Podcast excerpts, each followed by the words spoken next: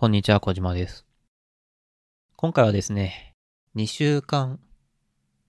ぶりかな？の更新です。えーっとね、まあ、2週に1回ぐらい更新するかっていう気持ちに最近なってます。そんな頻繁にまあ更新するもんでもないし、いっかっていうのが一つ。もう一つは、ちょっと単純に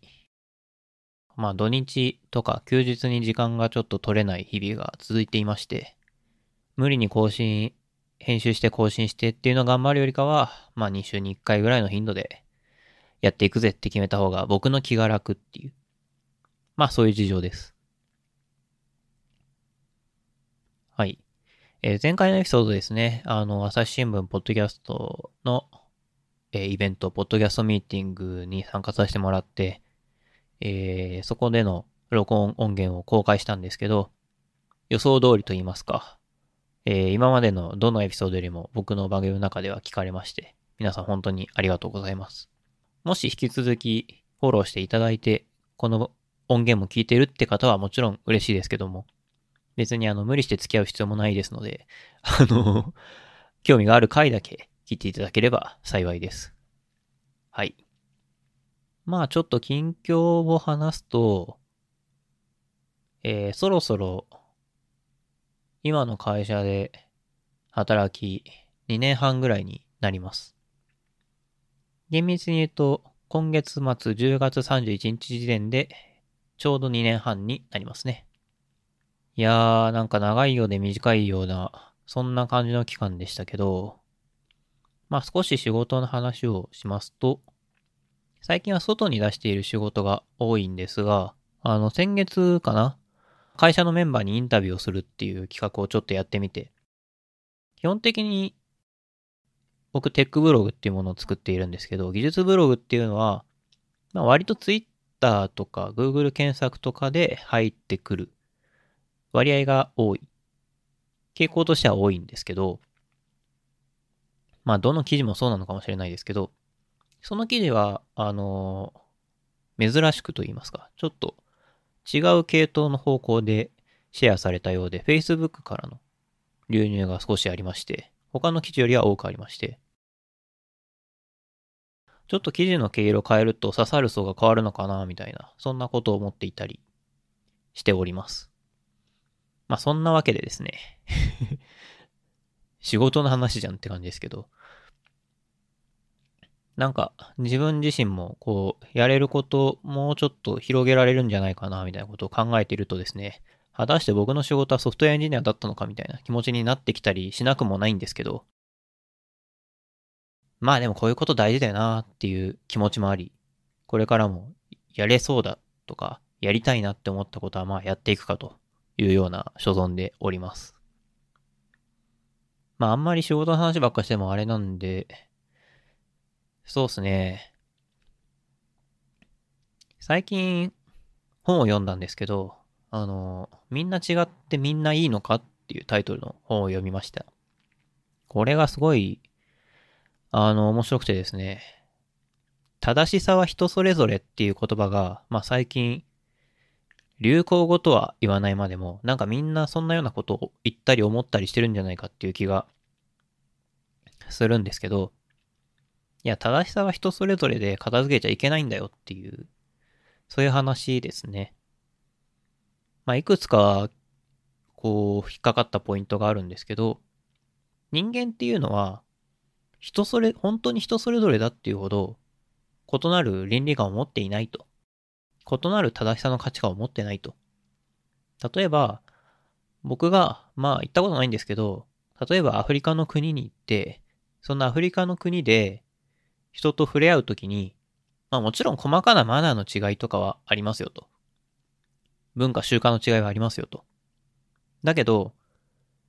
もし日本で普通に過ごすように人と話していったときに、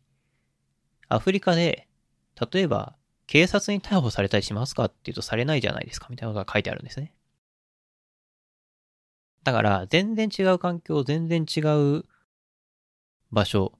全然違う国、全然違う文化慣習であったとしても、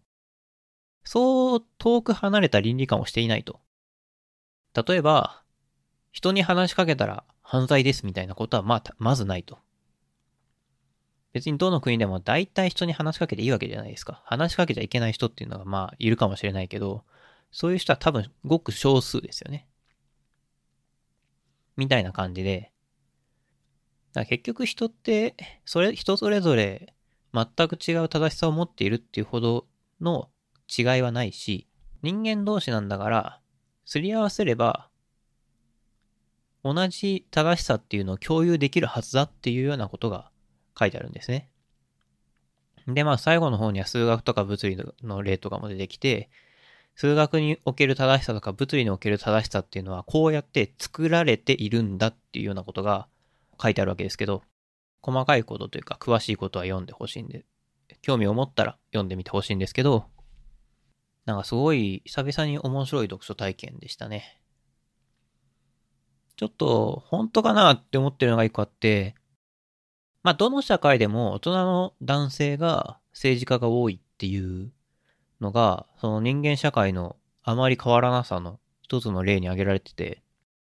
で、どうも、あの、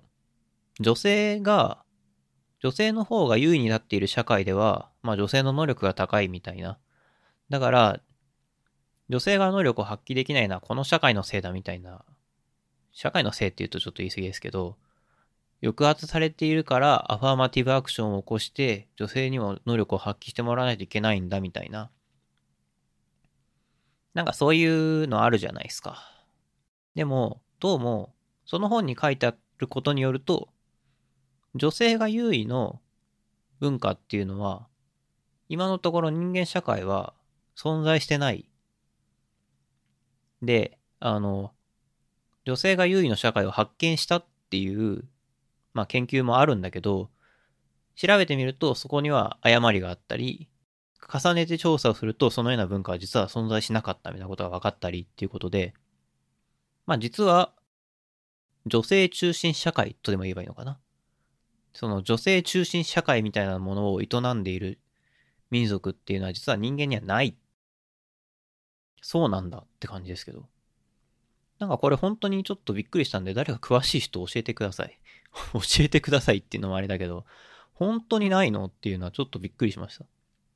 本当にないんですかね。まあはい。えー、そういう感じで。どういう感じなんだ。そう、あえー、何が言いたかっていうと、えー、みんな違ってみんないいのかっていう本、面白かったので、え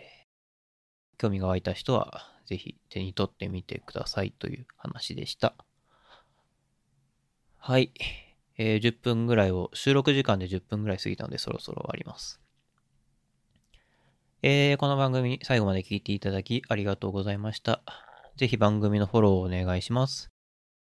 えー、それからですね、最近宣伝してなかったですけど、えー、一応お便りフォームがありまして、お便りを募集しています。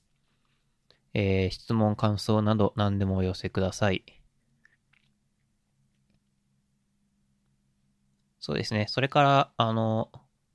朝日新聞、ポッドキャストを聞いてくださってる方であれば、僕はたまに、えー、ツイッターの朝日新聞、ポッドキャストのコミュニティでつぶやいているので、えー、ツイッター、アットマーク、tak428k ですね。ぜひフォローしたり、えー、コミュニティのツイートを見たりしてもらえると嬉しいです。はい。ではまたお会いしましょう。